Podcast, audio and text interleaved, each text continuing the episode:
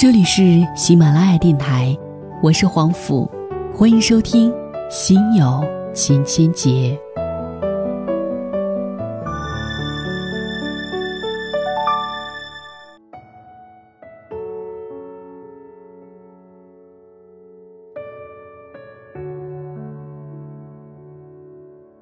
这期节目当中，文章的原标题是“敏感的人不容易幸福”，作者。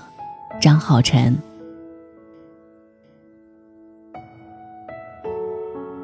在一段爱情里，你喜欢有他在的空气，没他在的想念。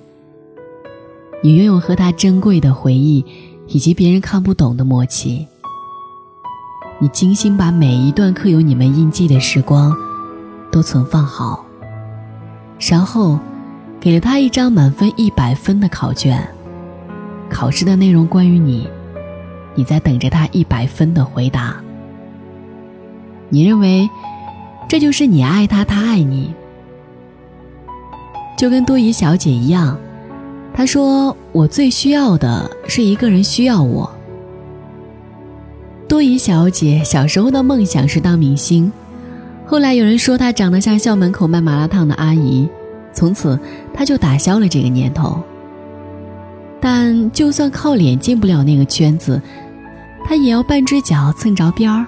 于是，一路披荆斩棘，成了某门户网站的娱乐编辑。朝九晚五和不定期高密度加班是他生活的主轴。在他工作第一周，坚持每天七点起床化妆，晚上加班到十点，头发散乱，眼线花掉之后，他就开启了自暴自弃的模式。以至于有好几次，我去他们公司楼下约他喝咖啡，都恍惚看见了当年学校门口卖麻辣烫的阿姨。其实他也有值得我点赞的地方。他有严重洁癖，每次在我家吃完饭，他都边看电视机边手贱的擦一晚上茶几，对工作认真负责。每次遇到与明星出车祸、自杀等突发事件，他的工位永远能最快听见键盘声。并且不管是不是凌晨三点，大喇叭的性格怎么损他都不会生气，不然我手机上也不可能保留那么多。如果他参加扮丑大赛，绝对是冠军的照片。当然，最令我惊叹的是，他赶在我们所有朋友的步调之前，找到了一个男朋友。他们在一个明星的私人生日会上认识，对方是某宣传公司的策划总监。大概是借着酒劲看对方都特别顺眼，于是两个人互换微信，敲好第二天的约会，这桩喜事就成了。坠入爱河的多疑小姐特别可怕，她对自己的皮肤没有自信，于是常常二十四小时带妆。对方说不喜欢胖姑娘，于是天天在家里拿着两个小哑铃，跟着电视上的郑多燕跳减肥操。男朋友不在身边的时候。手机就成了情人。可别人忙工作，不会随时随地都能聊微信，他就把之前的聊天记录翻来覆去的看。打开他的浏览器，常去的网站一栏全是他的微博、豆瓣、人人。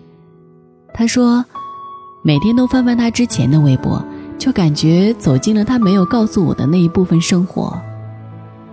有时候添置了什么，有时候又丢弃了什么，自己心里面满足。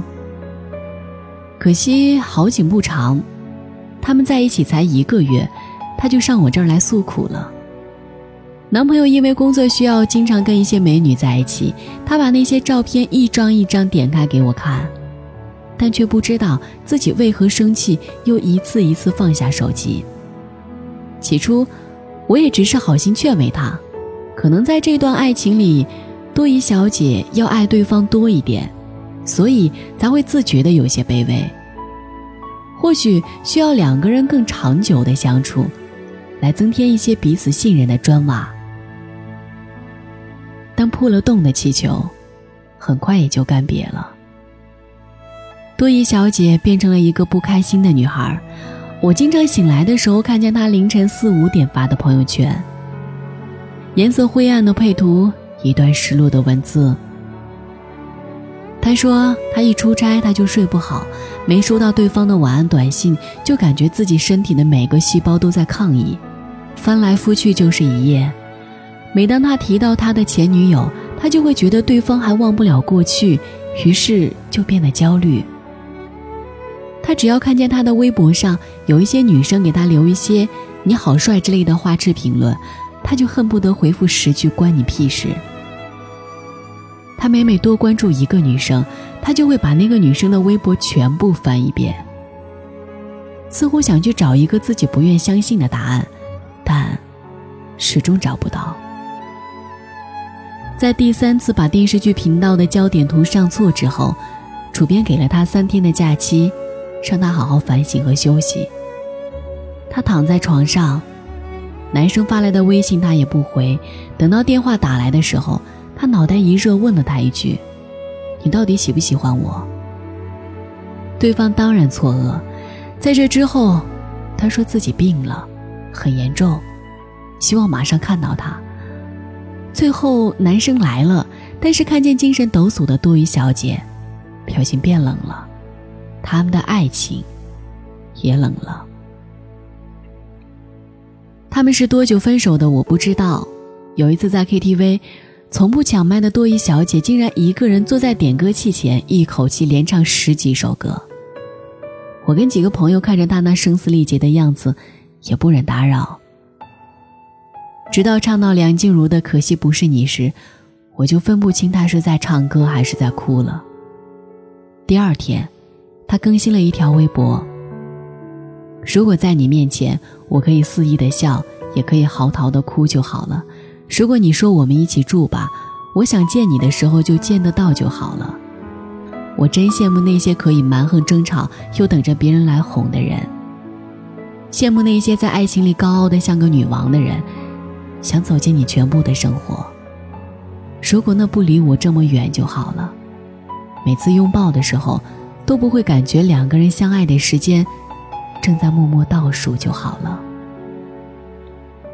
后来，通过朋友旁敲侧击的询问过，那个男生其实是个很好的人，很清楚自己要什么，做事果敢，梦想很大。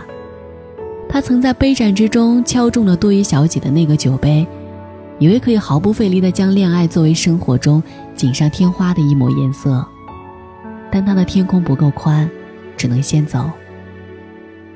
你时常因为对方没有及时回短信、接电话，没有记住你的喜好，没有跟你解释清楚那些莫名其妙的人而生气。其实，不过都是自己想找个理由证明他爱你罢了。你很需要他，你为他做了很多改变，你把自己心疼了一块很大的位子给他，你花在爱里的力气可能不比别人少，只是你的要求太多，最后。就亲手为你一直苦苦追求的回应，画上一个不甘心的句号。你源源不断的猜疑你们的感情，在一次又一次的证明里，让对方失去了信心。其实，每一只风筝都不会喜欢牵着线头给他羁绊的人。一个敏感的人，大多数时间都不幸福，因为太过在乎，在乎对方眼里自己够不够好。在乎今天下哪一种雨，飘哪一朵云，在乎牵手的时候太冷清，拥抱的时候不够靠近，在乎会不会不定期失去他。爱情里，没有那么多充分必要条件，你需要一个人，并不代表他也这么需要你。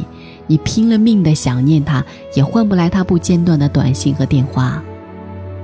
把爱的人当成你的所有，把你当成他的一部分。比较容易失望。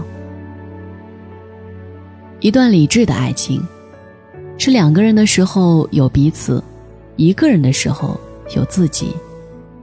同是年轻人的我们，不可能有饱和的时间让爱来消遣。两个人腻在一起，终究没办法给未来生活买单。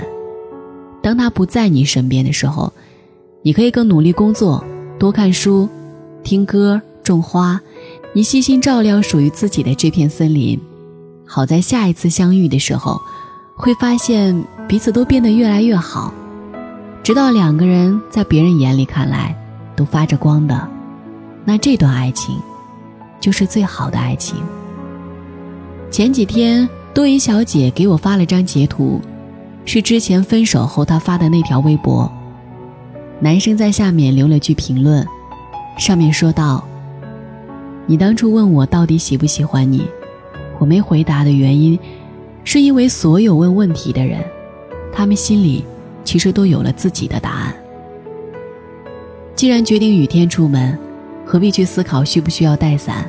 既然决定要走哪条路，何必去打听要走多久？电影里的轰烈爱情。”都会以漆黑的片尾做终结。现实生活中，唯有那种沉默、淡然的陪伴与扶持，最是刻骨铭心。以至于，不论结果的好坏，都能使你成熟的迈向下一段人生。